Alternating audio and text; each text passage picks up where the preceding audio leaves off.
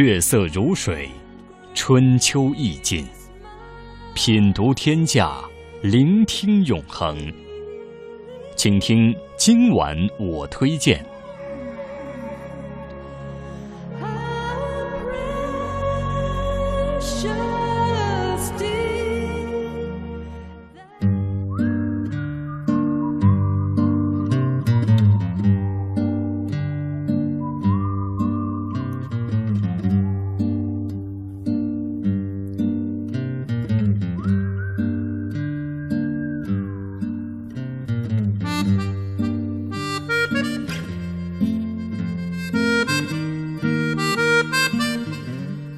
又到了今晚我推荐栏目的时间了，请出责任编辑陈磊。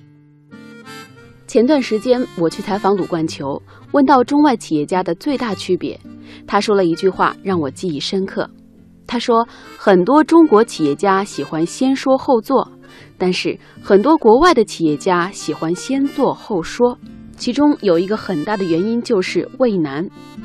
在我们的生命当中。患得患失是人生获得成功的大敌，世界上无数的人正是因此而丧失了成功的机会。其实，未来人生的困难往往没有事先想象的那么大。在我们对成功和失败难以把握的时候，我们惯常的做法就是把要遇到的困难一股脑儿的推到前面，从而把选择的砝码加重到失败的一方。其实，世界上没有那种把一切困难都解决了的好事给你留着，让你轻而易举的拿来。一切都要靠努力去争取。我很喜欢这么一句话：事情并不是因为难而让我们不敢做，而是因为我们不敢做，事情才变得更困难。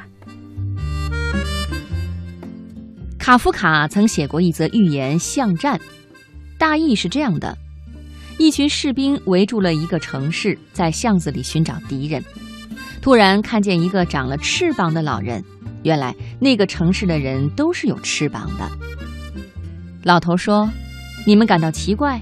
我们大家都有翅膀，但他们对我们毫无用处。我们没有人利用翅膀让自己飞翔，更没有人想着利用翅膀逃跑。要是能够把它们扯下来，我们早就那么干了。”士兵不解地问道：“你们既然有翅膀，能够帮助你们逃跑，可是你们为什么不飞走呢？”老头更加不解地反问：“要我们飞离我们的城市，离开我们的家乡，离开王者和诸神？”这个寓言，卡夫卡虽然没有写下结局，但是结局很容易猜想。为了固守自己的传统生活，为了自己的既得利益，尽管有翅膀也不肯飞离。最后，尽管这个城市里的人们都长着一对可以飞翔的翅膀，但是他们的城市却很快被没有翅膀的敌人灭亡了。在我们的身边，无时无刻不在发生着这样的事情。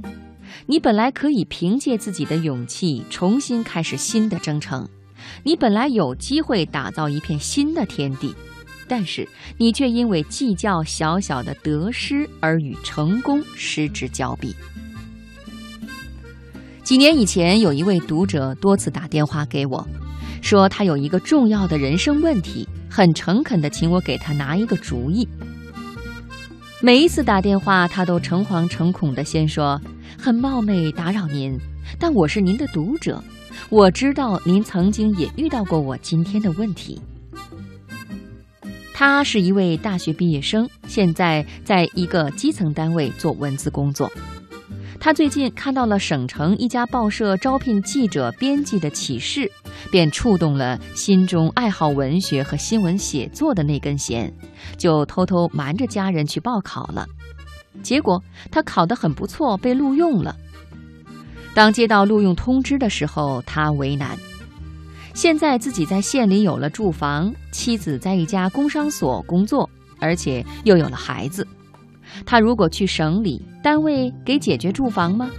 省城的房价那么高，自己在省城能买得起房子吗？妻子的工作又怎么解决？记者这个职业比起目前自己的职业优缺点谁多谁少？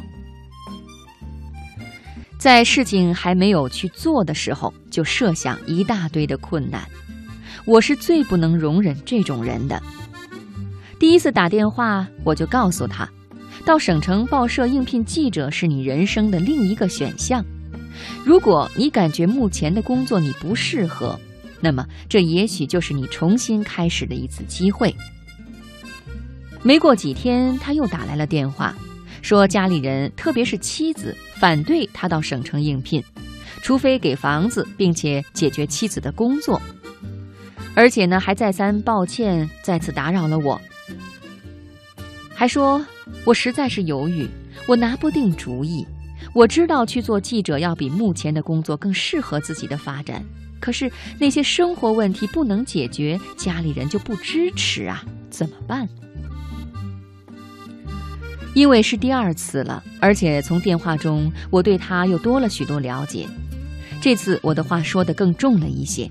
我这样问他：“你既然没有勇气面对生活中的一个一个问题，那为什么产生这样的念头呢？你目前的职位不是好好的吗？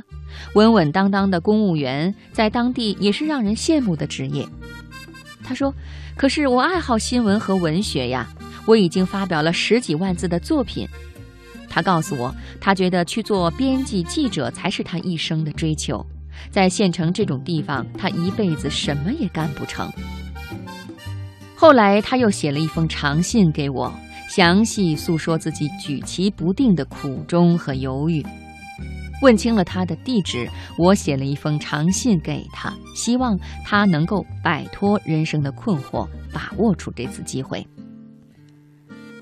不久前，我参加一个采风活动，到了那个县里，我见到了那个曾经请我拿主意的青年人。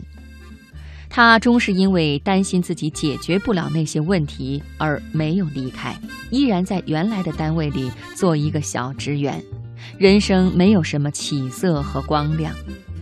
可是我了解到的情况是，那一批进省里媒体的青年人，很多人的事业已经是风生水起。